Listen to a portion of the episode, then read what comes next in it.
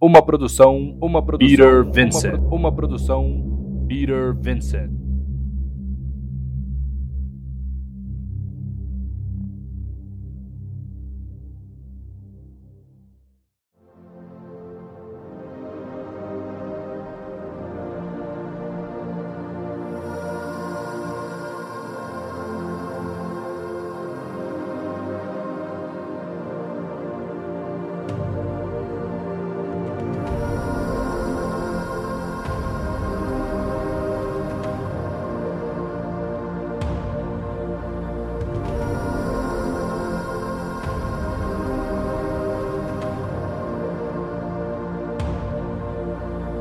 Sejam bem-vindos ao nosso primeiro Desabafo, podcast onde eu, Raio de Sol e se apresente. Bom dia, boa tarde, boa noite, pessoal. Aqui quem fala é o Reverso. A gente vai estar apresentando esse podcast lindo, maravilhoso, 10 barra 10 para vocês, é, sobre o filme Avatar 2. É, acho o que eu Caminho da Água. O Caminho da Água. É isso aí, pessoal. É, bom, acho que pode fazer as honras de Sol para dar sequência aí no nosso roteirinho aqui. Perfeitamente. Então, só para explicar para você que está nos ouvindo pela primeira vez na sua vida e para aquele que não está ouvindo também, secretamente vai entender. É, nosso podcast vai ser dividido em cinco blocos, cada bloco sendo é, é, começado de certa forma por uma frase que nós deliberadamente escrevemos para poder dar início à nossa discussão.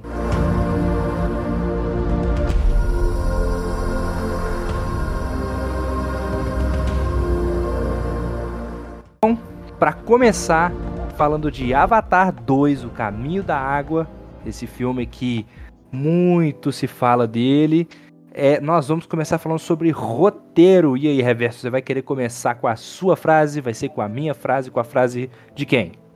Bom, acho que eu posso começar, então. A gente já começa, então, é, de uma forma um pouco, um pouco violenta com o filme, porque a minha frase é o seguinte: roteiro, aspecto secundário, superficial e, de certa forma, preguiçoso, mas que faz bem o papel de placeholder na história.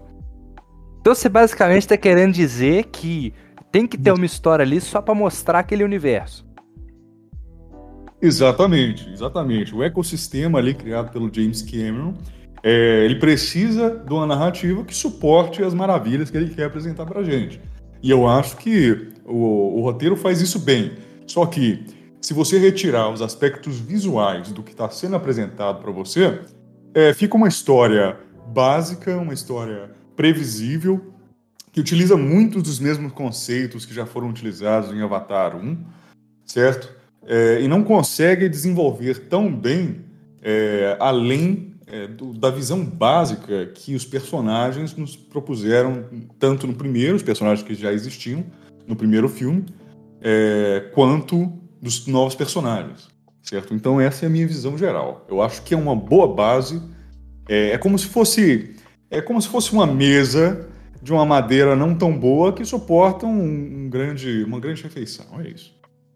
E aí eu acho que a gente. Eu acho que não poderia ter um caminho melhor, não da água, mas um caminho melhor para entrar na minha frase. Porque eu acho que o que você falou encaixa perfeitamente com o que eu escrevi aqui. Posso deliberadamente falar a minha frase? Siga em frente, por favor. Vamos repetir tudo, só que dessa vez debaixo d'água. Essa é a minha frase. Eu acho que, sinceramente, você tem muita razão no que você está falando. Por quê?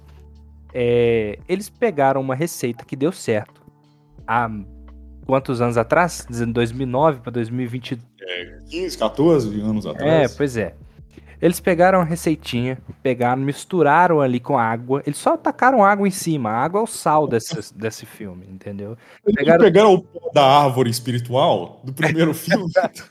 Fizeram um chazinho. Foi. Fizeram chá de avatar, tá ligado? E aí pegaram tudo que funciona no primeiro filme e repetiram de certa forma nesse com uma edição, com uma edição que eu acho válida, que é o Payakan. É, bom, o, o, o Payakan e as baleias, né? É, lá as baleias. As baleias, as baleias que, na verdade, são os protagonistas do filme. Assim. Se a gente pegar para observar, as baleias elas são melhor desenvolvidas que até alguns personagens. Então eu concordo com você. É, eu sou a favor, inclusive, de um spin-off dos Paiacãs. Paiacã, o caminho da água, sei lá. Eu sou muito Os mais. Torux. Não é? Torux, a. a Toruk Makto. Toruk Makto. Isso. É... Toruk Makto é o. É o, o, nosso protagonista, né? Qual é o nome do nosso protagonista mesmo? Jason. Jason. ah, nem sei. Também tem o Jason na cabeça. Mas isso mostra que os personagens são muito. Eu lembro. Eles são, assim, no, memoráveis. Eu... Personagens memoráveis, de verdade. Eu lembro o nome da baleia do filme, mas eu não lembro o nome do protagonista. Protagonista. Eu, eu lembro o nome da mulher, porque é o nome estranho que é Nitiri. Algo assim. Eu, eu, talvez eu esteja errando uma sílaba ou duas. Eu lembro de um nome, eu lembro de um nome, tá? E porque eu tive uma discussão acirrada com a minha namorada a respeito disso. E eu acho que essa discussão vai voltar mais pra frente. Mas enfim, eu lembro de uma personagem só que é a Kiri. Porque eu vou explicar mais pra frente da minha frase. Mas enfim, os personagens são completamente assim, eu acho que esqueci esquecíveis. Com exceção de alguns, assim, personagens que mudam um pouquinho, né? Que fogem um pouquinho dos estereótipos de certa forma. Porque querendo ou não, igual eu falei, esse filme ele pega uma receita de bolo que funcionou em 2009 e traduz para os dias de hoje com algumas mudanças, mas ele não está se importando no desenvolvimento em adaptar as, as questões de, que o filme trouxe lá em 2009 para o contexto social atual. Tanto é que houve muita discussão sobre esse filme ser machista ou não, né?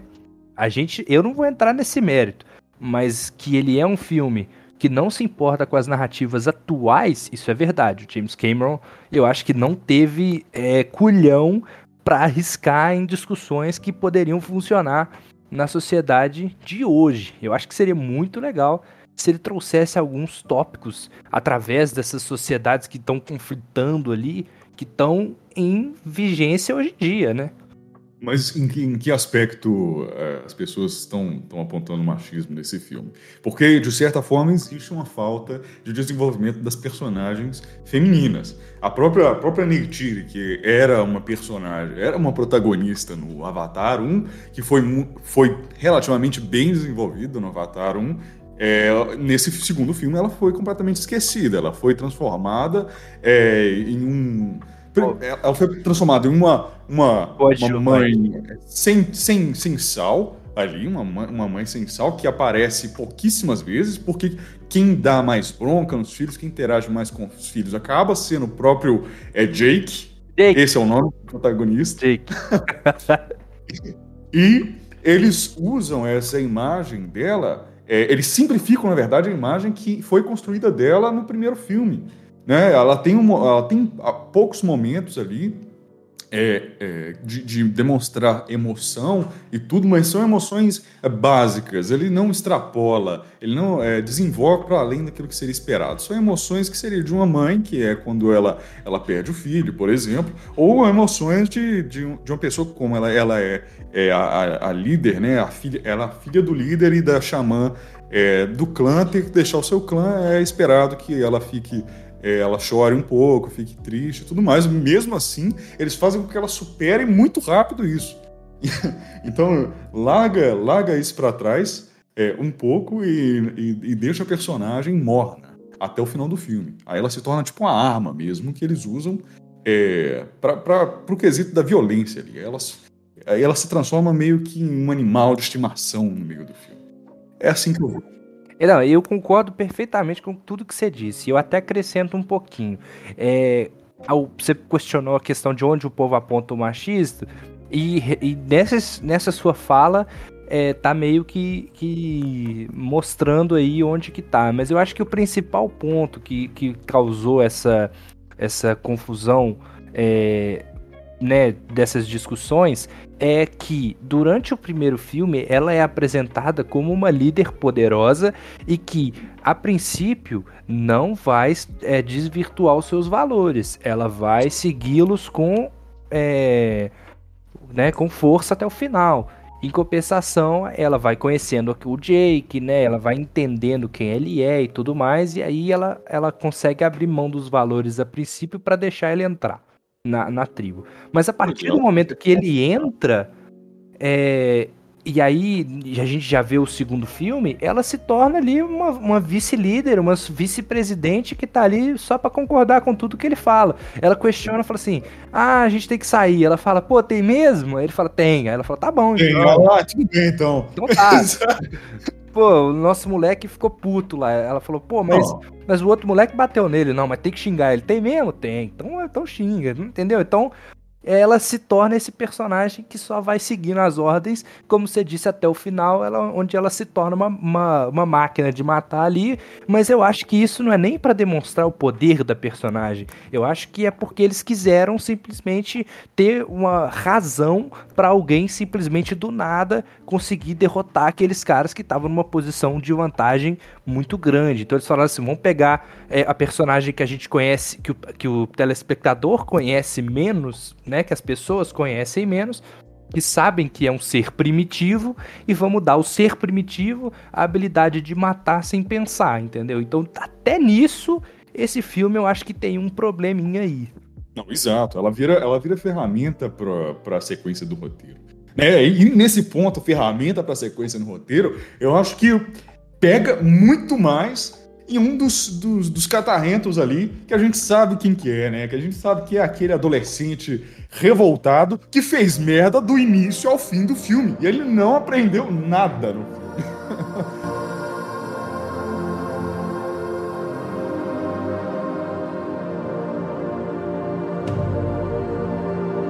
E eu posso trazer uma discussão de estratégia aqui Posso falar um negócio?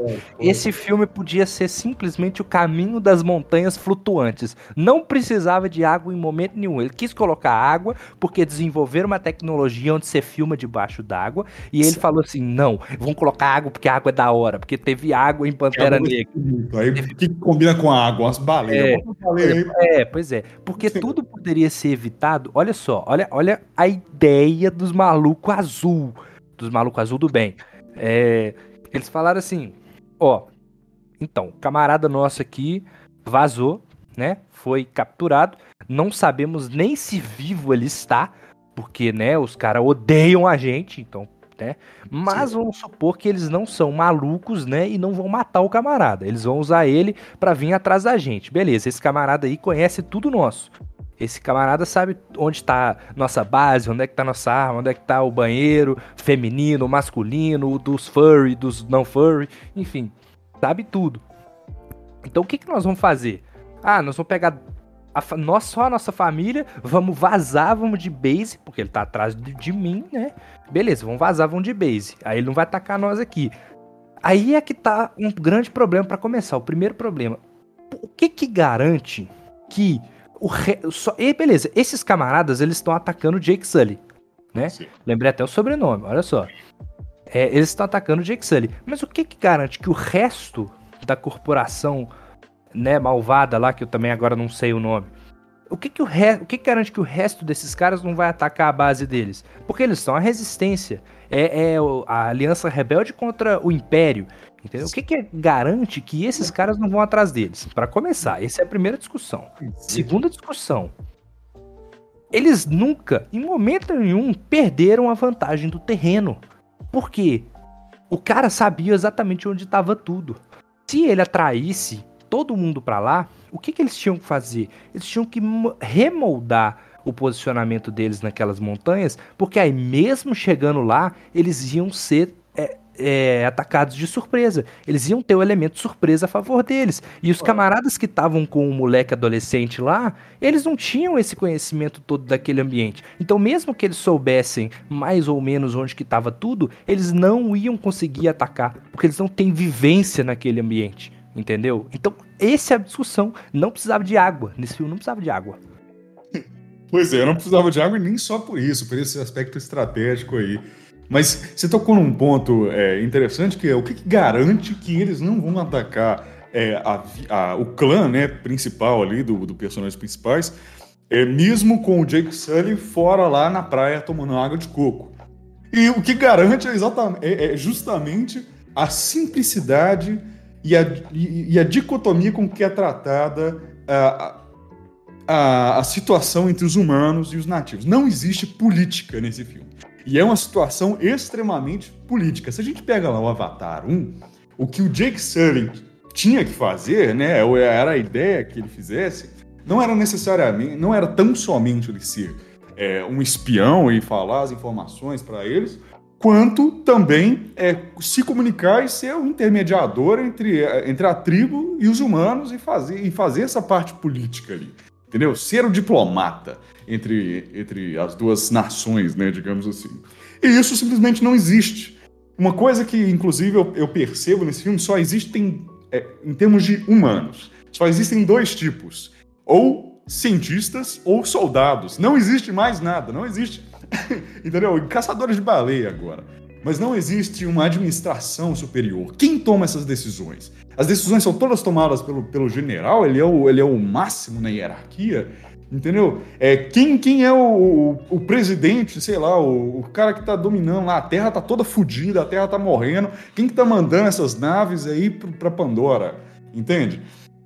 É, e essa situação, e, e, tudo bem, eles queriam lá o óleo de baleia, mas talvez existisse formas diferentes de conseguir o óleo de baleia, talvez conseguisse formas diferentes de extrair o, o mineral. No primeiro filme, e isso são problemas que se carregam, por isso que eu, é, para o segundo, por isso que eu toco tanto no aspecto do primeiro, é, eles queriam aquele mineral lá, magnético, super foda, que faz as ilhas flutuarem, inclusive.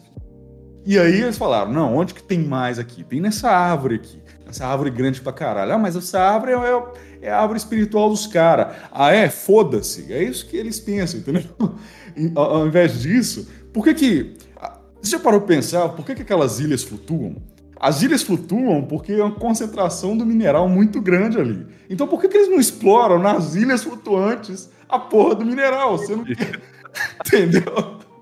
Sendo que ele tá cheio, as ilhas estão flutuando, cara.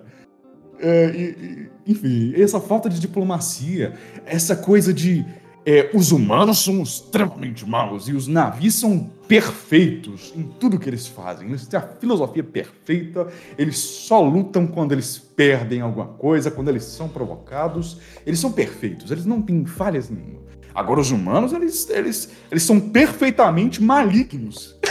Entende? É um colonizador malvado que vai, né?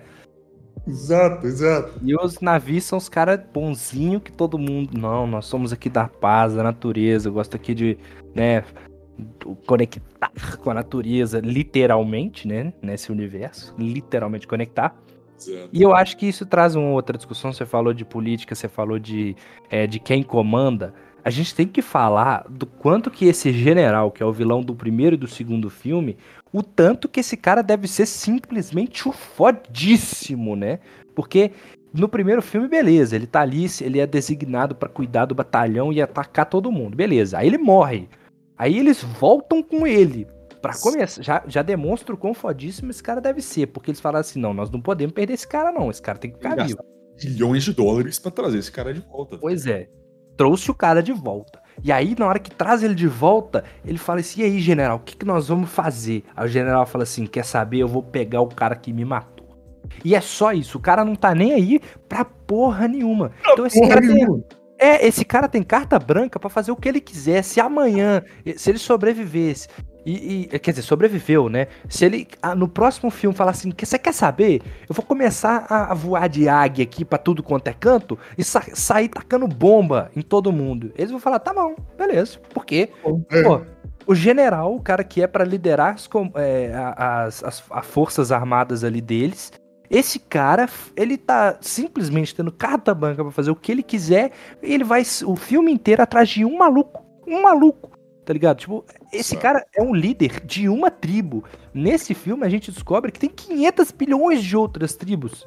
E agora a gente que matar 3, 4, 5, vai ter outras 500 bilhões ainda. É, vai virar Avatar o caminho do ar, Avatar o caminho do fogo, Avatar o caminho da terra. Livro 4, livro 5. É, vai virar o, o Avatar. Eles são no final é das contas. Eles estão copiando no final das contas. Exatamente. O sonho de Avatar é ser Avatar, só que o, o ruim virar o bom e o bom virar o ruim, porque a, né?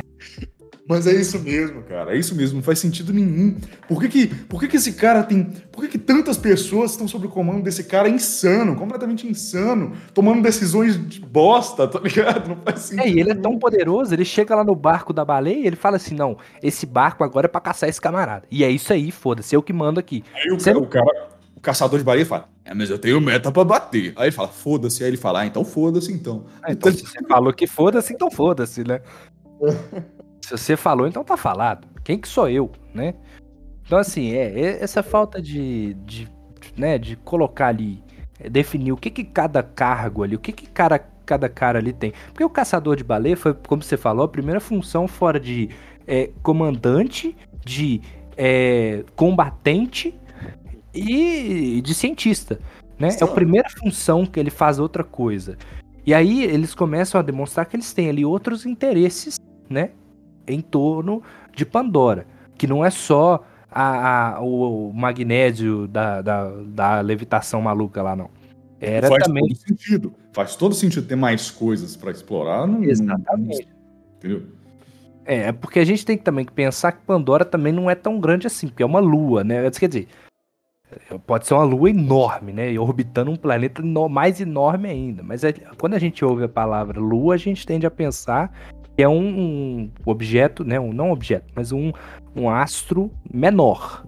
E aí é, você pode pensar assim, ah, então beleza, então é menos, menos coisa e tudo mais. Mas eles estão expandindo o suficiente para colocar, tipo assim, coisas o suficiente para a gente achar, para a gente perceber um ecossistema enorme ali. E aí que eu vejo um, um, pequeno problema, que é até onde vai isso, né? Até onde ele vai criar e até onde é, fica crível que existe coisa ainda para ser explorada. Eu acredito que, né, esse Avatar tem tá confirmado para ser mais de, de cinco filmes, eu acho. Isso. Então, assim, eu acho que até o quarto filme, assim, dá para ver coisas novas. Mas vai chegar um momento que você vai falar assim, poxa, mas o que, que é isso? Por que, que isso não tava no primeiro filme, né? Por que, que a gente não viu isso lá atrás? É, que é um problema que eu percebo com Star Wars, mas que não é o assunto desse filme, ó, desse, vi, desse podcast. Mas então, assim, eu fico. Me incomoda um pouquinho, entendeu? Então, por que, que isso não estava lá atrás? Por que, que isso apareceu de repente? E se não tiver uma explicação crível, né? Fica meio que jogado. É a questão da água. A gente não vê mar em momento nenhum. De repente, eles estão a cinco passos do mar nesse filme. Exato. De repente, é tipo assim, uma, uma cavalgadazinha. Então, já. É, esse cavalo ali 20 minutinhos, ó, chegamos na praia. Entendeu? É, é sei lá, uma cidade do Rio aí, que não, tá, não é litorânea. Ah, vamos só para pro Rio de Janeiro ali, rapidinho. Tum, tá lá, uma horinha tá lá. Então, assim, acho que é um problema, né, que me incomodou isso, né? Falar, ah, por que que no primeiro filme eles não usaram a água, por exemplo, para poder é, servir como um uma coisa que os caras não tinham conhecimento ainda e servir como uma fuga para eles em momentos onde eles estavam precisando, ou então como recurso, né? Porque a gente vê pouca água no primeiro filme. Se eles estão tão próximos assim, entendeu? Por que, que eles nunca pediram ajuda? Então começa a ficar esses questionamentos. Eu acho que nesse filme tudo bem, por quê? É, porque é para justamente para ser assim, entendeu? Uma coisa muito diferente do primeiro. Como vem muito tempo depois, a gente não, não tende a pensar assim. Mas quando a gente vê dois filmes em, em sequência, a gente começa a questionar essas coisas. E aí eu acho que se em próximos filmes isso começar a acontecer recorrentemente, começar a inventar, inventar, inventar em todos os filmes, começa a tornar as obras distantes uma da outra. E a legal de uma trilogia, uma saga, o que seja, é justamente a conexão entre elas, né? A coerência. A vai, linha... passar a aparecer, vai passar a aparecer fases num videogame, assim. Você passou da fase 1 floresta, fase 2 é água, entendeu? É, fase é, Mario, 3. vira Mario. entendeu? Né? Fase 3 vai ser deserto, sei lá, que eles vão colocar um vulcão lá. Não sei, entendeu? Mas vai ser isso. Totalmente desconexo, cara. Falta. É. Fa falta substância, falta substância ali. Na, quando, quando James Cameron fala, ah, eu sempre sonhei em fazer esse, essa história, em construir esse mundo, blá, blá, blá, ele sonhou pouco. Eu acho que ele sonhou pouco, então. É, eu acho que claramente ele não sonhou com tudo, né? Ele falou assim, chegou lá na hora da pré-produção, ele falou assim, ah, ia ser muito doido se tivesse uma baleiona que fosse muito inteligente. Ah, ia ser muito doido se tivesse esse bicho que voa e é água. Foda, entendeu? Então, assim, porque se os paiacãs, né, que são as, as baleias, eles são tão né, inteligentes e eles são tão conectados com o universo de Pandora, por que, que eles só têm influência ali dentro d'água? Sabe? Tipo assim, o ecossistema ele funciona, né, conectando tudo. Então, eles deviam, né? Assim, me incomoda um pouco, tipo, por que, que o Payakan nunca foi nem mencionado? Porque, tipo assim, ele é uma criatura tão cabulosa, né? Tão puloso de foda que não sei o que, ele pensa, ele faz, ele ataca, ele, ele conecta com o ser humano, ele sabe, ele é tipo assim, a conexão espiritual de, uma ser, de um ser humano, tem tipo meio que um paiacã pra cada um. Então, tipo assim. No caso, no caso deixa eu só intervir aqui. Paiacã é a baleia é, principal lá, traidor. É o Stu ah, é. chama. É. É o Paiacã. Mas pra mim, o Paiacã é o, o foda. Paiacã é Ele representa a espécie dele. Ele representa Exatamente. É, é que nem você fala Bombril. Né? Bombril. Super Bonder. É o Paiacã, entendeu?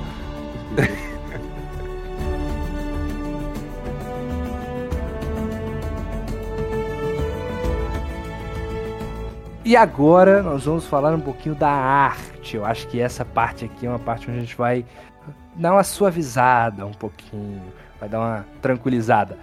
Então, como você começou reverso na última, eu vou começar com a minha frase. Justiça. Que a minha frase foi bem curta. eu acho que vai resumir bem. Então vamos lá. Azul, verde e um pouquinho mais de azul. É, é realmente eu acho que que resume bem. Assim, de fato, a, a paleta de cores da, da, que a gente vê no filme como um todo, é, salvo alguns marrons ali da, das tendas, das ocas e alguma madeira que, que apareça aí, ó. E a. Pô, Nina aqui ali, vai. é isso aí, é isso aí. Eu, assim, eu defini aqui, eu acho que é interessante falar a minha frase de uma vez é, a arte eu coloquei é, humilhação para a Marvel. a Marvel que a gente sabe que vem entregando só projeto com CG maravilhoso. Desde, desde, desde Guerra Infinita, desde é, o último Vingadores, né? E aí começou a fase nova da Marvel, os caras começaram a cair, cair, cair, cair. E agora o James Cameron chegou e falou assim: é, vocês estão querendo fazer 500 milhões de filmes aí, de, com CG, que os caralho, que tem, né, Doutor Estranho, não sei o quê, vamos entregar um filme foda, né, que é nos termos artísticos. Eu acho que eu acho que não existe discussão quando a gente fala que Avatar 2 é assim o filme mais bonito de se ver no cinema e eu não talvez eu não nos todos os filmes mas com certeza ele é o filme mais bonito da história para se ver em 3D. Porque é impressionante como que ele conseguiu, mesmo no 3D, eu não sei se você viu em 3D, mas eu vi em 3D, e assim, mesmo com óculos, o filme fica lindo, fica vivo, fica tipo assim, brilhando. E o óculos 3D é famoso por escurecer tudo, né? Fica tudo mesmo tom de cinza, preto e, e branco ali, todas as cores ficam meio que juntando, fica uma coisa esquisita. Esse filme não. Esse filme ele foi filmado para ser em 3D. E mesmo que não tenha né, nenhum aspecto do 3D dele que você fala assim, nossa, esse filme vale a pena, você tem que assistir em 3D. Eu acho que não tem, não é isso, igual foi o primeiro, que foi uma revolução. Mas esse filme, mesmo em 3D, consegue ser lindo, lindo, lindo, lindo.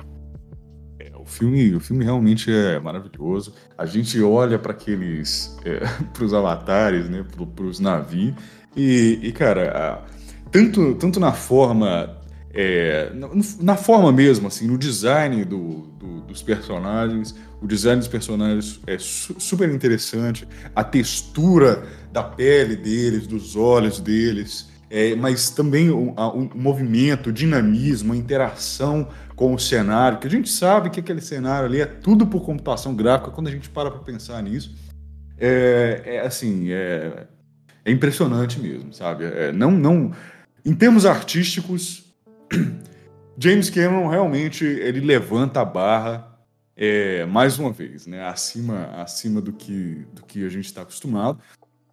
E, e, e, depois que a gente sai do, do filme, desse Avatar, a gente percebe o quão ruins são os efeitos em outras, em outras é, produções. Entendeu? Demais. Ou, ou o quanto eles falham em criar um realismo. Porque a gente vinha sendo apresentado é, pela, pela, pelas mesmas, as mesmas técnicas, pelos mesmos estúdios de forma geral, é, e tinha se acostumado com isso, né? E a gente, assim, é, tá, colocava esses efeitos que, que estavam sendo produzidos, por, como por exemplo a Marvel, DC, etc., é, em um nível, assim, ótimo. Eu, pelo menos, eu achava que, que estava ótimo. É, mas aí, saindo do Avatar, vendo, vendo tudo, vendo a, vendo a forma como a, a, a vegetação se comporta, cara, a vegetação viva, os animais ali, é como se a gente realmente tivesse é, imerso é, em Pandora, sabe? É, assim. é bonito, é muito bonito. Ó, e eu vou falar uma coisa. Vou fazer uma comparação aqui, já que a gente tá nesse tópico de fazer comparações, eu vou fazer uma comparação, é, assim, talvez, beleza, não seja a melhor comparação, porque não é um filme que se passa todo dentro d'água. Na verdade, eu vou falar de dois filmes aqui. Eu vou falar primeiro de Pantera Negra, é, Wakanda para sempre. Eu não sei se você chegou a ver. Uf. Filmaço, filmaço. Agora, eu vi em 3D e eu, sinceramente, eu não gostei nem um pouquinho da Terra do Namor lá. Como é que é o nome do. do, do da Pandora oh, dele? Ele, ah, não vou lembrar.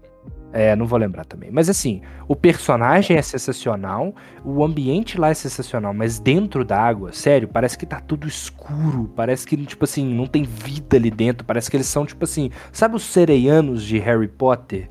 Que vivem no fundo, no fundo, no fundo do Lago Negro? Que a gente vê, e, e tudo, e nem Harry Potter é tão escuro assim. Mas no Pantera Negra, meu Deus do céu, eu sei que o filme chama Pantera Negra, mas eu quero ver um pouquinho. Meu Deus, tá tudo muito escuro. O, o 3D estraga, estraga completamente a sensação lá do fundo do mar. É, porque não dá para ver nada lá dentro. Dá, dá pra você entender o que, que tá acontecendo, mas assim, é muito pouco. E aí eu vou falar de outro filme, esse filme infelizmente eu não vou poder falar do 3D, porque eu não vi em 3D, mas é A Forma da Água. Mas que é um filme escuro também, mas que mesmo com é, a, a, o filme sendo uma paleta mais escura, até porque é Guilherme Del Toro, né? É, mesmo com o filme tendo essa paleta mais escura, mais puxado pro vermelho, ver, ah, vermelho, verde musgo, né? É, e também cores mais cinzentas, dá para você discernir o que está acontecendo. Até a criatura que é muito parecida com a cor da água, você consegue entender. Agora, é, mesmo assim, ainda fica difícil de entender, fica difícil de ver, sabe? Agora, esse filme, ele falou assim: não, nós vamos mudar completamente esse negócio de água, porque aí eles pegaram, clarearam tudo e eles pensaram em cada detalhezinho lá dentro da água. É impressionante a diferença com a qual o, os avatares, né, os navios, eles movimentam dentro da água. Isso eu achei muito legal, porque se você pega o filme da Marvel Wakanda, por exemplo, é, os personagens eles se movem praticamente da mesma forma que eles se moveriam fora dentro d'água. Aqui não, aqui tem uma diferença. Até os próprios povos que são adaptados para aquilo, eles movimentam de maneira mais natural e fluida do que na água. Dá para ver que a correnteza está fazendo um, um, esforço ali, que, quer dizer, que a, que a correnteza está fazendo com que eles tenham esforço para nadar, mesmo os mais que têm mais facilidade. Então, eu acho isso muito importante. Isso traz uma, uma assim, uma bagagem é, enorme que vai eu espero que passe para os próximos filmes que vão é, abordar esses assuntos de submarino, né? De água. É, eu acho que, que deve ficar como, como legado, sim, deve ficar como sinalização é, para as próximas produções né, do, do, que, do que é possível. O que é possível? Tudo bem que atualmente é, a gente sabe que o, que o, o budget né, para Avatar 2 foi absurdo. Né? E a maior parte disso, o ponto do, do break-even, ou seja, para ele começar a gerar algum retorno, era nos 2 bilhões né, de bilheteria. É, então ele acaba sendo inviável muitas das técnicas utilizadas ali. Mas eu acho que a maioria dos estúdios deve começar assim né, a se preocupar um pouco mais com essa representação mais fluida, mais, mais viva, que realmente seja mais imersiva para quem está observando ali. A sensação é de que, de que tem uma pessoa ali nadando mesmo e eu poderia estar ali nadando do lado dela. Mas o, o, reverso, eu acho que é principal é que você está falando é isso aí. Não é necessariamente o budget, né? Que por fazer o glossário aqui para quem não fraga de inglês é a verba, né? É, mas eu acho que é, quando você parte do princípio que é, aquele ambiente ali tá é, o aquático ele funciona de maneira diferente, você tem que representar ele de forma diferente. Acho que a partir desse momento, mesmo que sua verba não seja muito grande, muito maior do que é, uma verba comum, eu acho que dá para começar a trabalhar já pensando, direcionando nesse sentido. Como é que nós vamos fazer a representação desse personagem dentro d'água? Não pode ser uma coisa é, natural, como se ele estivesse no ar. Né? Então, eu acho que a partir do momento que você pensa como é que eu vou representar esse personagem dentro d'água, eu acho que a partir daí você consegue resultados melhores. É claro que você não vai chegar no mesmo, é, no mesmo resultado que Avatar chegou, porque justamente pelo que você falou, esse filme começa a fazer lucro né, depois dos 2 bilhões ou 2 milhões? Não... 2 bi de dólares. É, pois é. Ele, esse filme começa a lucrar a partir do 2 do dois bi que ele arrecadou. Então, assim, é, realmente você tem razão quando você fala isso. A minha, a minha é, ideia é como é que a, o, a priori como é que nós vamos fazer. E aí, a partir disso, o resultado vai ser melhor do que seria se não fosse.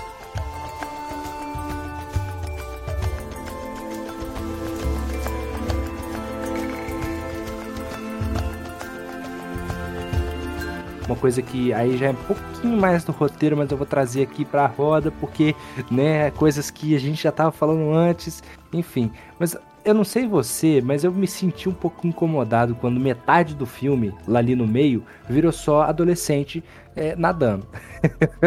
Isso me incomodou um pouquinho. Tipo assim, é interessante ver a evolução deles e como eles estão tendo dificuldades para adaptar ao novo ambiente e tudo mais. Mas, porra, mano tem um momento que fica chato. Você falou, só, só que eu tô vendo adolescente, cadê o, o, o, o Jake Sully lá? Né? Ele tava aprendendo a montar os bichos e tal, e agora, de repente, cadê ele? Ele só tá aí pra xingar os moleques. Ele não, tá, ele não sabe o que, que tá rolando com eles. A gente não sabe o que, que tá rolando com ele, com o Jake.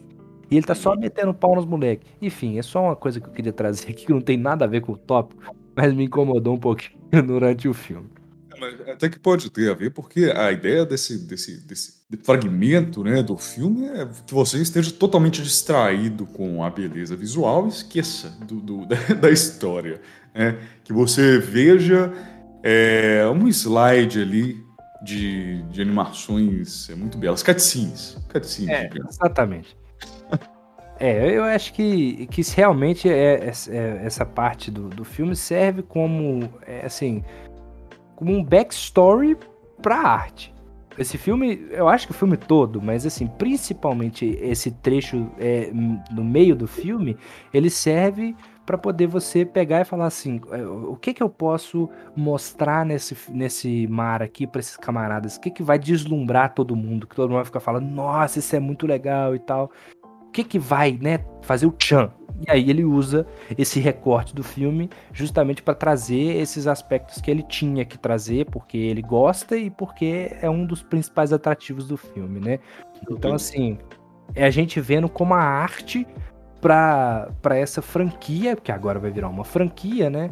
É, como que a arte para essa franquia muitas vezes é mais importante do que todos os outros aspectos do filme. É, é deslumbrar o telespectador acima de tudo.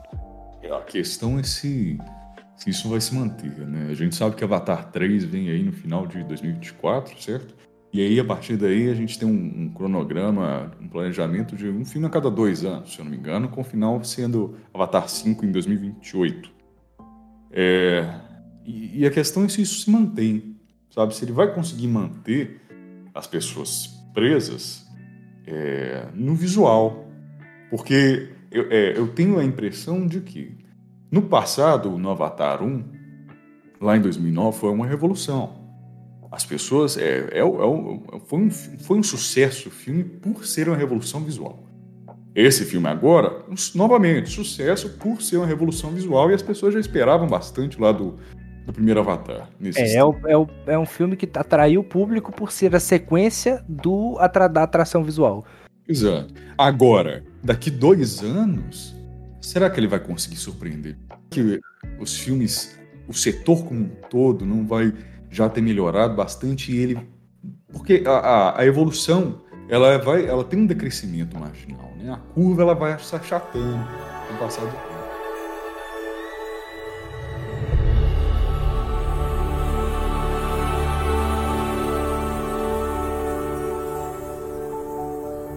E agora, reverso, nós vamos para discussão polêmica, porque a gente puxa o tópico de personagem. A gente já falou de personagem, nós vamos nos manter um pouco mais é, curtos nesse tópico, mas a gente vai ter que falar, porque a minha frase é James Cameron em A Reinvenção dos Furries. bom, bom é, acho que não tem como negar muito, não. Eu acho que, acho que ele é um pouco suspeito nesse aspecto aí. Bom, a minha frase em relação aos personagens é, foi, foi mais simples, não foi tão, tão impactante como a sua, mas foi que um, uma cena, é, uma cena já te entrega completamente o que o personagem vai fazer no filme, como ele vai se portar no filme, sabe? É, você tem razão.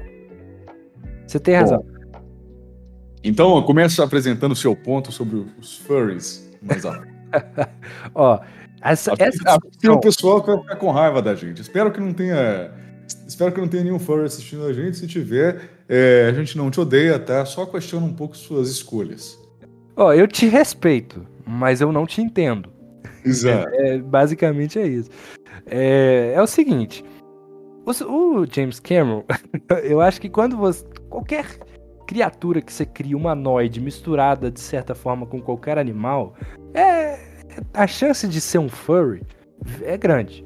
Mas Sim. eu acho que nesse filme ele ultrapassou um pouquinho, porque é, a partir do momento que você atribui características animalescas aos animais, ó, aos humanos, é, que são é, mais animalescas do que humanas, e eu acho que principalmente no caso dos navios, a cor, o azul, né?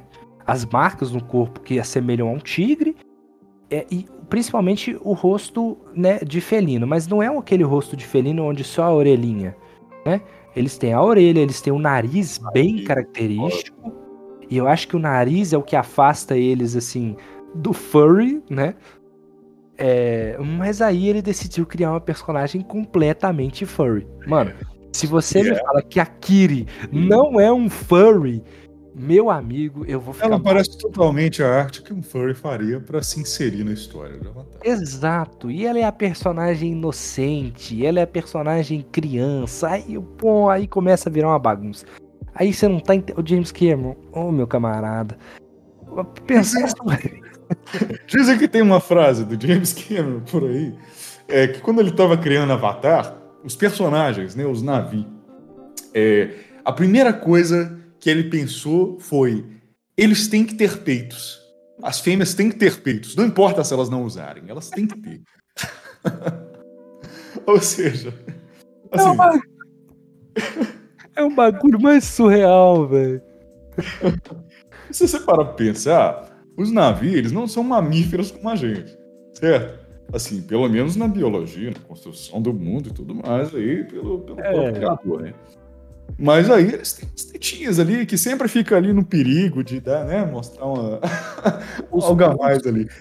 Os homens têm mamiloides, não? Ah, agora sim. Ah, não, não lembro, mas eu vou pesquisar aqui. É porque os homens estão sempre sem camisa. Não sei, não, não lembro de reparar num, é, mamiloide. É. Cara, boa pergunta, hein?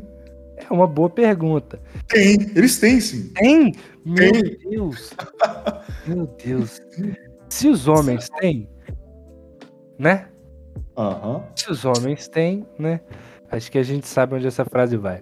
Mas enfim, realmente você tem um ponto muito interessante que eu nunca tinha parado para pensar. Mano, o James Cameron, ele deve ser um furry. A, é, a conclusão é essa, né? Um e ele é um furry bem esquisito, porque vamos combinar que assim, os navios não são muito. É, até, até umas criações de furry por aí são, são, são melhores. Porque os navios, como, como o próprio Hide Soldiers, eles têm muitas características é, animais, eles têm características animais até demais. Com os novos aí, com o clã da água, então. Né? Um peixe. Então é furry de peixe. Ou é seja. furry de peixe. É, problemático. Mas é aí que tá. Eles começaram a inventar essa parada de começar a misturar humano e navio, e aí os experimentos começaram a transformar o animal, não sei o quê. Mano, eu acho que isso é uma desculpa só para fazer ele mais parecido com o humano. Porque não é possível. Eu acho que se você for parar pra pegar do primeiro filme pro segundo, o que eles humanizaram esses navios é brincadeira. Porque eu não lembro dos navios ser essa parada, tipo assim, pô, né? Qual é que é? Qual é oh, que é isso aí? Eles eram mais selvagens no primeiro é, eles eram criaturas mesmo. Agora eles são gente, mano. Eles são gente. E o pior, eles são ainda. mais gente que a gente, tá ligado? É! E eles tentam sexualizar a, a mulher da tribo La Água lá, que é outra que simplesmente foi jogada fora nesse, nesse filme, né? Ela tá lá, ela é pra ser podada. Ela serve pra você olhar pra ela e, e, o moleque lá e falar, ih, quer dar, hein? É isso. É, é, exatamente. Essa é a frase do, essa é a frase dessa cena. Ih, tá querendo dar.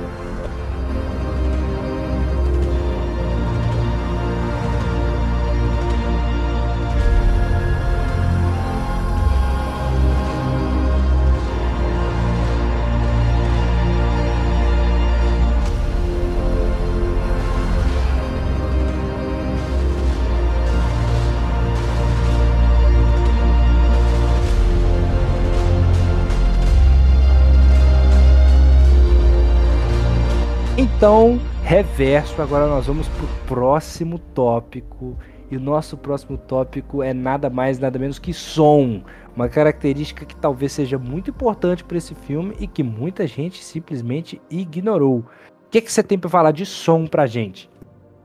Bom, a minha frase em relação a som é um som vivo do balacobaco que nos transporta diretamente para o ecossistema de Pandora sabe? É. É, e o que você comentou em relação às pessoas é, muitas vezes não perceberem é um ótimo sinal, porque assim, é, normalmente as pessoas percebem a sonografia de um filme quando ela é péssima.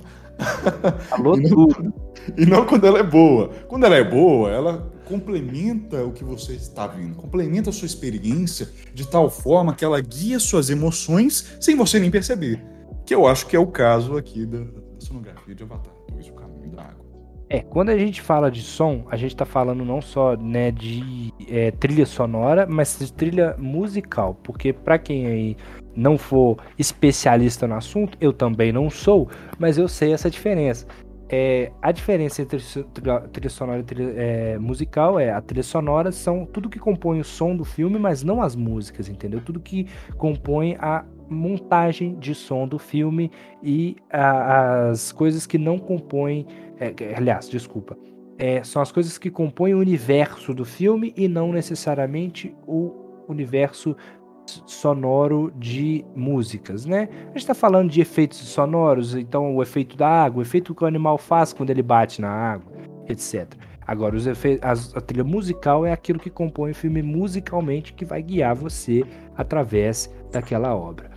E eu acho que é, de trilha sonora, eu acho que esse filme é muito bom. É, então, como o Reverso falou, e muito bem, inclusive, muito assertivamente, quando a gente percebe a trilha é, musical do filme e a sonora, normalmente a gente percebe ela por ela ser ruim. Agora, quando a gente é, deixa de perceber, normalmente é porque aquilo é crível o suficiente para que aquilo se torne algo é, normal para nós e aquilo consiga é, ajudar o, o, o, filme a crescer, né, a engrandecer o filme. Agora, tem um porém né, nisso que eu, eu percebi, eu achei a trilha musical do filme, não sonora, é assim, bem simples, bem, sabe, sem sal. Eu não achei nada demais, eu achei que, assim, as trilhas de, de drama são legais, as trilhas de ação são muito boas, mas são boas, sabe? São muito boas, como elas deveriam ser, mas elas não são icônicas, entendeu? Elas não são como trilhas musicais é, que é, impactam e marcam a gente, como são em diversos outros filmes. Eu acho que um filme específico que as pessoas não dão crédito suficiente para trilha musical é o, a nova trilogia do Homem-Aranha. É, também, né, filmes clássicos como Star Wars, O Poderoso Chefão, que tem trilhas musicais assim excelentes que você vê e fala, nossa, que, né, que música sensacional. Eu acho que a trilha musical de Avatar 2 deixa a desejar porque justamente por ser um filme gener, né, de geração, um filme que, como o primeiro marcou, e eu acho que esse é um problema presente no primeiro também, é, eu acho que é uma trilha sonora que tem seus, seus pontos altos, mas não, não placa, sabe? Tem a música que do trailer, principalmente, é, que é aquela música meio tribal. Eu acho bacana, eu acho legal, mas se você me parasse e falasse assim, a subir a música de Avatar. Ele virar e falar assim, é, não, porque eu não sei. Entendeu? Eu acho que falta um pouquinho para um filme que. Filme que almeja tanto como almeja Avatar 2, eu acho que precisa de um pouquinho mais de atenção nesses detalhes. A trilha sonora, não. A trilha sonora é muito boa. Eu acho que os efeitos aquáticos ali, o som debaixo d'água. Os animais. É, o sound design é muito legal. O sound design nesse filme é sensacional. Tudo que todos os animais, todos os é, as, as armas, os sons das armas, dos animais principalmente, do, né, da, todo o ecossistema. As máquinas ali. É. O sound design desse filme é sensacional, é, é incrível. Agora, a, a trilha musical eu acho que deixa muito a desejar concordo. Eu também não lembraria para associar é, a, a, música, a trilha musical mesmo de Avatar. Inclusive, é, tem, tem uma música que foi feita só, é, só para Avatar pelo The Weeknd. Também, se não me engano, uma música promocional. Tem. E é uma música também é, básica, assim. The Weeknd, básico. É The Weeknd, é, The Weeknd é, é bom, mas é básico os versos são básicos, o que fala na música, a mensagem da música é muito básica.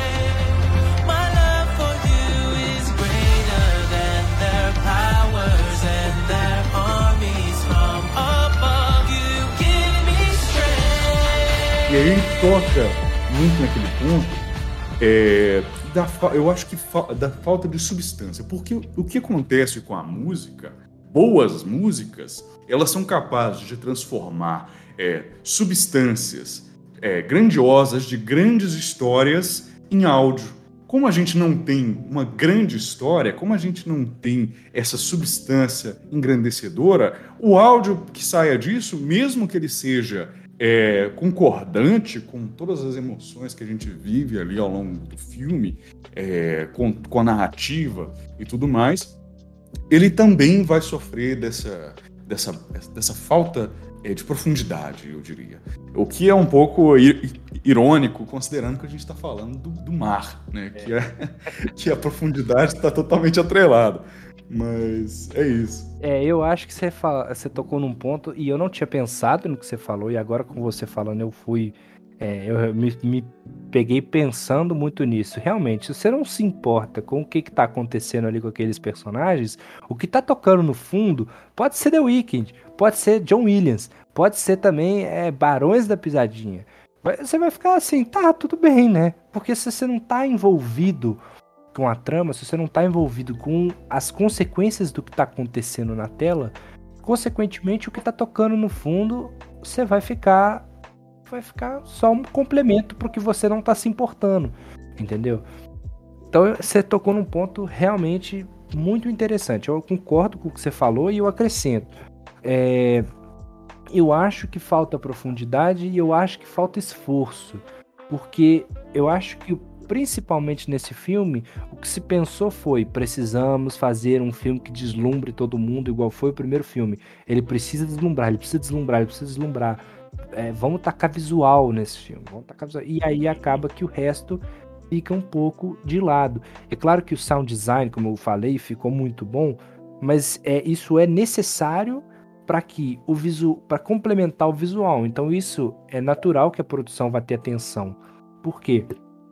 Porque você precisa que o som que saia daquilo que você está criando visualmente seja não só coerente, mas que seja algo marcante. E, eu, e aí nessa parte eles foram muito bem, como eles deveriam ser se eles quisessem realmente criar uma é, um universo né, super icônico, como eles estão conseguindo fazer. Isso é inegável. A gente já tocou nisso antes. Então, assim, eu acho que quando a gente fala de efeitos sonoros, esse filme faz o serviço dele. Em alguns é, momentos ele faz isso até bem demais. Como é, eu fiquei super fã dos Payakan que não são Payakan, né? O, os Bombril do Mar. É, e achei é, o, o, todos os sons que eles têm ali, quando eles transportam para as visões, eu achei os sons muito legais. Agora, a música que tava no fundo, eu não lembro o que, que tava tocando. Eu não sabia o que, que tava tocando. Gente, quando. mais uma vez trazendo Marvel aqui pra discussão.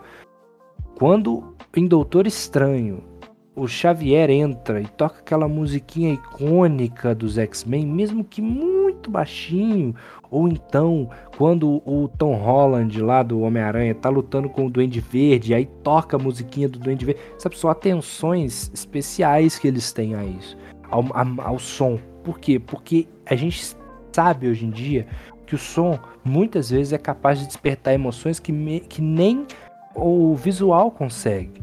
Porque o som ele fala diretamente com um, uma área do nosso cérebro que é muito mais profunda do que a visão. Com a visão, a visão pode nos enganar. A gente está acostumado a visão nos enganar. Agora, o som, a gente não está acostumado porque o som é uma coisa que a gente não presta tanta atenção durante a nossa vida. A gente fica tão focado na imagem que a gente não percebe exatamente o som. E aí eu acho que foi exatamente o que eles acabaram fazendo com esse filme. Eles pegaram e falaram assim: não, vamos só compor aqui a sonoridade do filme para acompanhar o que tá muito bonito, né? E aí acabou ficando essa coisa meio sem sal. É, eu acho que uma coisa interessante de comentar para corroborar esse seu ponto de que a gente presta muita atenção é, no visual e não tanto é, no auditivo, né? Talvez algumas pessoas estejam pensando que isso é conversa fiada, mas, por exemplo, a gente pode pegar, você pode fazer aí o, o teste no YouTube, pegar um vídeo é, em que tem uma pessoa movendo a boca e eles, ela move a boca de formas diferentes com o mesmo áudio no fundo. Você vai entender coisas diferentes se você estiver olhando para a pessoa, entendeu? Que está no vídeo. É, porque o nosso cérebro interpreta primeiro o input visual é, e aí alia o, o input é, auditivo com o visual, para ter percepção de espaço e tudo mais. É, mas é isso, eu acho. É, concordo que em termos de trilha musical, a gente pode até é, pegar assim que qual é o tema dos personagens? Tipo, o Jake Sully, ele tem um tema, ele tem uma, uma música tema, o, o, general, ele tem uma música tema, a família dele tem uma música tema? Não sei, talvez tenha. Mas se tiver. Talvez tenha, talvez não. Mas esse, esse é justamente o ponto, né? É, ainda que tenha, se tiver, eu acho é pior ainda. Porque se tiver e tiver sido totalmente é, forgettable, né? Pou, pouquíssimo memorável, é ainda pior do que se eles não tiverem dado a atenção devida. Agora, em termos de é, trilha é, sonora, eu acho que a gente pode tocar no assunto também do tratamento do áudio é, submerso, do tratamento do áudio debaixo d'água.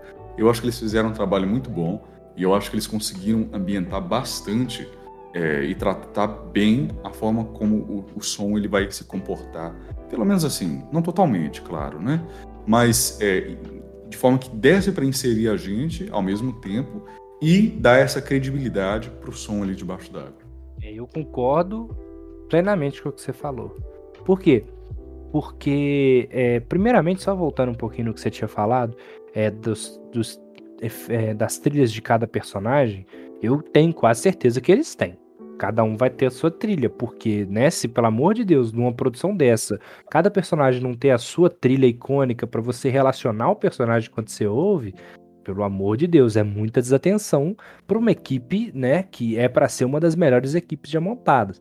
Agora, é, é claro que em filmes que são é, conhecidos pela trilha sonora, não é toda música ali dentro que fica super famosa né? Não é todo personagem, não é toda trilha de personagem que fica famosa. Mas é, algumas específicas, normalmente as melhores ficam, e nesse nenhuma fica. Então fica realmente é, atestado aí o trabalho, né? Bem mais ou menos. Agora, é, já trazendo um pouco mais à frente, para quando você fala do som submarino, do som submerso, né?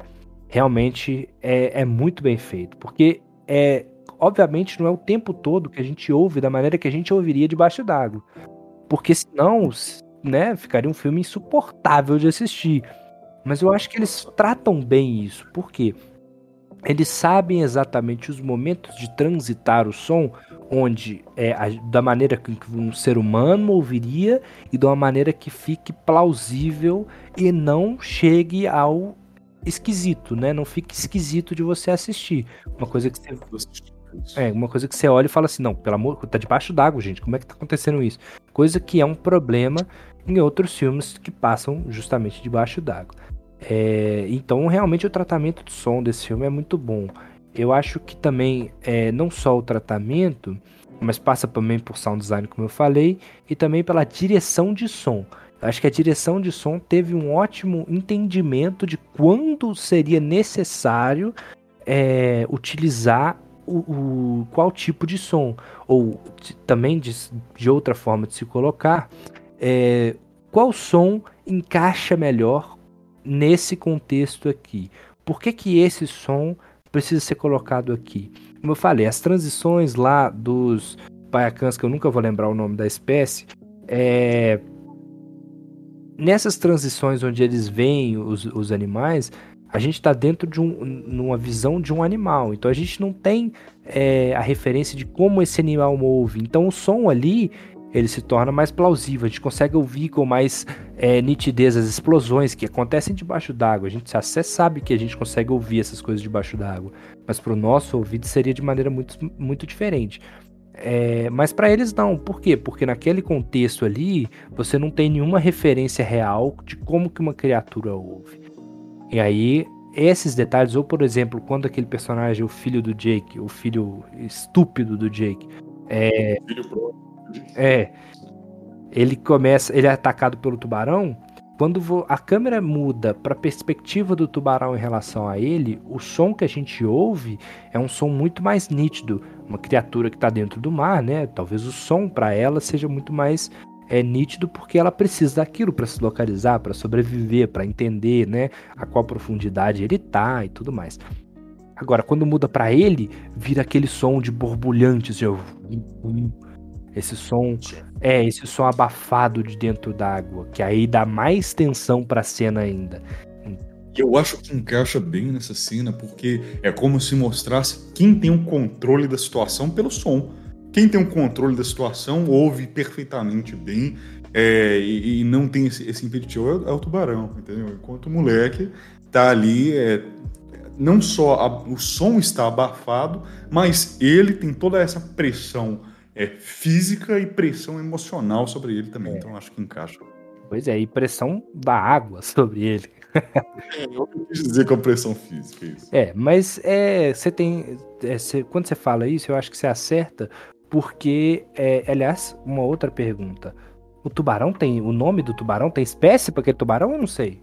Ou tô doido? É, não foi comentado, eu acho. Ele foi o único tubarão que apareceu. É, então... devia, pô, uma espécie muito doida que devia ser explorada. Eu achei muito legal aquele tubarão. É, eu achei que podia ter sido mais, né? Pode ser, um, pode ser tipo um baiacu gigante também. É, porque a gente chama de tubarão porque, né, a gente tem essa relacionado o nosso antagonismo, o antagonista do mar é o tubarão. É, mas eu achei aquele, aquele animal bem interessante. Eu achei que faltou um pouquinho dele depois. Mais, mais coisas dele.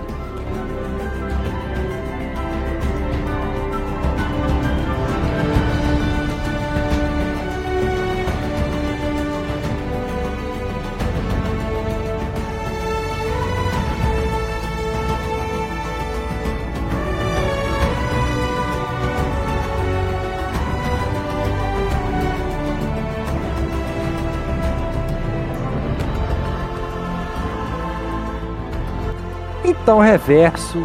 Agora nós vamos pro finalmente e eu vou propor no final uma nota pro filme. E aí, é, você já pode ir pensando em qual nota você daria. A gente faz uma média e essa vai ser a nossa nota para Avatar 2. Mas agora a gente vai falar de um ponto muito importante que muitas vezes, para quem fica preso demais no cinema, é, acaba se esquecendo que esse talvez seja um dos principais tópicos para qualquer filme que a gente assiste. Vamos lá falar um pouquinho de diversão. E aí, o que, que você tem para falar sobre a diversão do filme? Bom, para mim, não é um filme para se assistir com os amigos na noite de sábado tá? Por mais que Avatar seja é, um, um filme que deslumbre, primeiro a gente tem um problema da duração do filme. São três horas e pouquinho de filme direto. Eu acho que o filme ele chega, ele começa a ficar um pouco cansativo, é, e especialmente se é, o, o, fator de, de, de, reassistir o filme é, ele, ele ficaria cansativo bem mais rápido nessas três horas. Tá? É, e, e não existe, assim, a experiência de Avatar é uma experiência de desconexão, digamos. A experiência de desconexão com o nosso mundo para conexão com Pandora, como os próprios é, navios fazem. E essa experiência de desconexão faz com que a gente seja imerso não em é, clima jocoso, ou em clima é, de conversa com, com os amigos, ou em um clima de, de risadas, mesmo nos momentos, poucos momentos cômicos que tem, mas sim é, nesse estado de quase suspensão. Mas eu acho que esse estado de quase suspensão também, por sua vez, é, tem prazo de validade, que é o que eu quero dizer com a questão é, de se você pegar para reassistir esse filme, não acho que seja, não acho que seja a melhor opção. É, eu acho que quando você, quando você citou aí a parte de não é o filme para você ver numa noite de sábado com os amigos, é, eu também acho, viu? Principalmente, como você falou, pela duração, é um filme muito longo, fica cansativo em certo momento.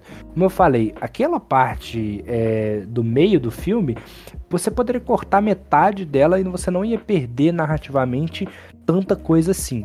Acho que é um filme cansativo e eu acho que a partir do momento que aquela luta final, né, o, o terceiro ato ali, é, o, o clímax do filme começa a, a, acontecer, eu acho que começa a ficar um pouco chato. Parece que toda hora tem uma reviravolta diferente. E você fala assim, Jesus, isso não acaba nunca. Eu tô vendo esse filme há quanto tempo? sabe? Parece que eles estão querendo adicionar tempo ao filme. Pois é, né? exatamente. Eles estão querendo fazer com que o filme dure mais para talvez, não sei como dar mais dinheiro, não sei. Mas é, eu acho que o principal fator desse filme, eu acho que o que mata o terceiro ato é que ele não tenta faz fazer aquela, consta aquela constante desdobramento. E é isso que eu ia falar. É, é, coincidentemente, minha frase é: mergulhe em três horas de deslumbramento constante. É, e é justamente isso que a gente está falando. É, são três horas, é muito tempo e é deslumbramento constante. A partir do momento que ele para de tentar te deslumbrar, o filme fica cansativo, que é o terceiro ato. É claro, no começo do terceiro ato você não fica daquela forma, porque é justamente os finalmente do filme. Só que a partir daqui aquele ato vai durando e durando e durando, porque o filme tem três horas, ele começa a ficar cansativo. E ele, como ele não tá te apresentando nada novo, nada bonito, nada, né? Que é justamente o objetivo do filme, você começa a cansar. E aí você falou, não é o filme para você ver com os amigos uma noite de sábado. Não é o filme para você pegar a galera e ah, vamos tomar uma cerveja enquanto a gente assiste um filme. Não é esse filme. Esse filme é feito para você ver no cinema. Eu acho que poucos filmes hoje em dia são feitos com esse objetivo. Eu é, respeito essa, essa decisão de ser um filme de cinema. É um filme para cinema, porque a tela é grande, você consegue perceber mais detalhes. É um filme é, assim, bonito. 3D mesmo, já foi comentado. Exatamente. Aqui. E como você falou, a gente fica imerso. Eu acho que dentro do cinema pura, né? Você não pode conversar no cinema. Pode, pode, mas assim, não é normal ficar conversando durante o cinema, você ficar é, né, mexendo no telefone, apesar de que tem gente que faz. Então eu acho que o cinema proporciona a melhor experiência para você ver Avatar 2, que é justamente né, você ficar imerso ali. Você tá em uma tela enorme, você pode observar tudo e você não pode fazer as coisas do dia a dia que você faz normalmente, é, e aí você é obrigado a, a, a, ficar ali dentro daquele universo. Mas ele é um filme que, quando você pega ele fora do cinema, eu acho que o aspecto diversão não está só relacionado a ver ou não no cinema, a ver, possibilidade de ver com amigos, mas eu acho que esse é um fator importante quando você pega um filme para assistir com seus amigos, eu acho que se esse filme é divertido, se esse filme você consegue se divertir com seus amigos assistindo, isso é um ponto muito grande pro filme. Porque hoje em dia a gente sabe que muita gente não consegue ver filme sozinho, para começar, muito menos ficar duas horas, três horas no cinema por causa de ansiedade social, de vício em telefone, é, de não conseguir ficar sem conversar e tudo mais. Mas é óbvio que o filme é divertido. A gente fica imerso no filme, querendo ou não, por ser um universo tão deslumbrante. Essa palavra eu acho que talvez defina Avatar, deslumbrante, é o deslumbramento. É... Ele não deixa de ser divertido porque você não consegue ver com seus amigos, mas com certeza ele perde um ponto importante. É essa exigência dele de você ficar imerso ali naquele universo. Certo. Eu acho que é um, é um filme que se leva é, muito a sério e essa seriedade com a qual ele se trata, especialmente em termos visuais e da construção ali, é, do mundo, apesar de que ele peca em vários pontos, como a gente já comentou, é, não deixa tanto espaço para para criação, para criação, para projeção de algo a mais nesse quesito da, da diversão, né? de você aproveitar o filme. É, eu acho que é um filme que, que, que você aproveita como se aproveita, por exemplo, uma ópera, sabe? É uma, é uma experiência é uma experiência mais mais calma, mais sutil, digamos assim. É, e eu acho que, que, por isso, talvez, é, é, não, não peque um pouco a uma escolha do filme, não acho que seja um defeito do filme, mas para mim perde, perde um pouco nesse aspecto da diversão. Eu, por exemplo, é, se você virasse para mim e falasse, ah, você assistiria de novo Avatar, três horas do filme, mesmo que fosse no cinema, é, eu acho que não, sabe? Porque eu consegui absorver bem o que ele me proporcionou ali visualmente e auditivamente. É como se você me perguntasse se logo depois, dias depois de eu é, assistir a uma ópera, eu assistiria novamente com a mesma música realmente, essa questão da ópera visual, né? Assim, a, a, ópera é visual, mas eu falo assim, a ópera audiovisual é um ponto importante.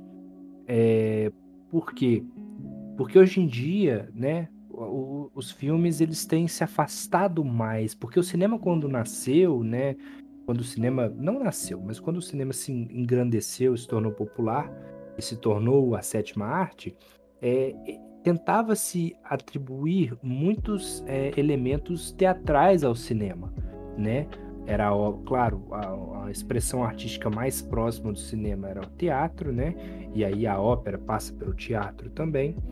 É, então, e hoje em dia se conhecem muitos filmes por serem óperas do cinema, ou então epopeias modernas. É claro que a epopeia não tem essa ligação com a ópera toda, mas enfim, de qualquer forma é, e aí, hoje em dia, a gente se afasta cada vez mais disso. A gente quer filmes dinâmicos, a gente quer filmes é, intensos o tempo todo, coisa que Avatar não é e não quer ser. Como você falou, é um filme que se leva muito a sério e que não quer ser o que todo filme é, ele quer se diferenciar. É, mas isso é, vem com a consequência, que é justamente o filme cansativo e um filme que pouquíssima gente fala assim: nossa, eu tô doido para ver esse filme de novo. Eu que sou maluco por cinema, já vi filmes, né? Eu já teve um filme específico que eu já vi cinco vezes no cinema, que foi O Hobbit, A Batalha dos Cinco Exércitos. Eu fui ver cinco vezes porque eram cinco exércitos. É... Mas eu não veria Avatar de novo. E olha que A Batalha dos Cinco Exércitos é um péssimo filme. É... Mas é um filme que né, assim, mesmo que seja um bom filme, seja um filme bacana, eu acho que divertido é uma palavra muito forte para esse filme. Eu acho que é um filme né, magnífico, talvez seja a melhor forma de descrever, mas não no quesito qualidade do filme, no, no quesito. Pode falar. talvez um filme agradável, assim, de se, de se assistir. Tanto quanto é agradável a gente, por exemplo, estar numa praia, sentado na praia observando ali é, a, a, maré. É, é, tipo, é, pode ser. É realmente, talvez seja a melhor definição para esse contexto que a gente está querendo passar. Então, assim, é realmente um filme que não vale é, assistir duas vezes. Eu sei que tem gente que compra já os dois ingressos de uma vez. Eu já fiz isso, né? Porque eu sabia que eu ia gostar do filme. É, enfim. Então, assim, é realmente um filme cansativo. Coisa que o primeiro eu não acho que seja. Eu não sei você, mas o primeiro filme não me cansou. Esse filme me cansou. Então eu acho que é um ponto a menos para diversão. Se eu tivesse que avaliar esse filme, eu daria em torno ali de 6. 6, 5.9, 6. Eu acho que minha nota ficaria por volta da, do mesmo. Eu acho que eu daria um pouco mais alto, um 7, um 7.2. É, pelo, pela capacidade do visual de quando eu estou assistindo é, me tirar desses é, realmente virar o ponto focal e distrair dessas falhas que o filme tem. Então você daria 7.2 eu daria 5.9 a nossa média daria 6,5 tô certo? tô matemático não? tá certo, eu acho. Então, tá aí, nota dada para Avatar depois de tanto tempo de discussão para chegar num número que vai definir o filme. Então tá aí, 6.6 para Avatar o Caminho da Água, Avatar 2 o Caminho da Água. E aí eu acho que a gente pode, né, finalizar, né, Reverso? É, podemos sim. É, foi uma honra ter vocês aqui com a gente, é, assistindo. É, a gente deve postar outros, é, outros podcasts sobre outros filmes, eventualmente. Então fique ligado aí no, nas nossas redes. Né? E sinta-se livre também para dar sugestões, para falar que a gente é muito burro, que a gente está totalmente errado. Ou totalmente certo. É. Eu prefiro ouvir que eu estou totalmente certo. Mas eu não me, não me incomodo em saber que eu estou completamente errado, porque provavelmente estamos. Então tá, muito obrigado, é Reverso. Isso. Muito obrigado a todo mundo que assistiu também. Então tá aí, 6.6 para Avatar 2, O Caminho da Água. É um filme divertido, é um filme que vale a pena, entretém, mas acaba cansando um pouquinho e peca em alguns aspectos.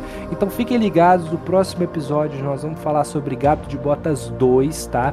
Nós vamos tentar fazer esse podcast semanal, mas se não der, não cobrem caso por algum motivo muita gente queira ver, e surgiram filmes que a gente pode assistir para poder gravar aqui para vocês, tá? Muito obrigado, Reverso, muito obrigado a todos. Fiquem com Deus e até a próxima.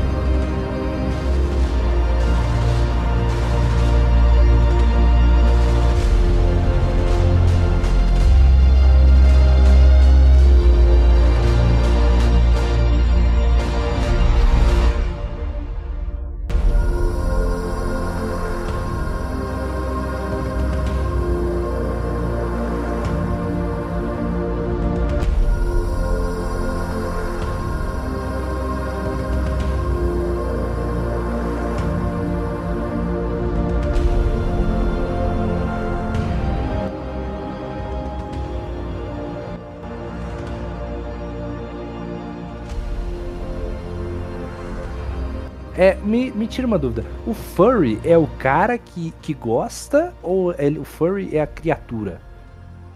O furry é o cara que gosta da criatura. E a criatura?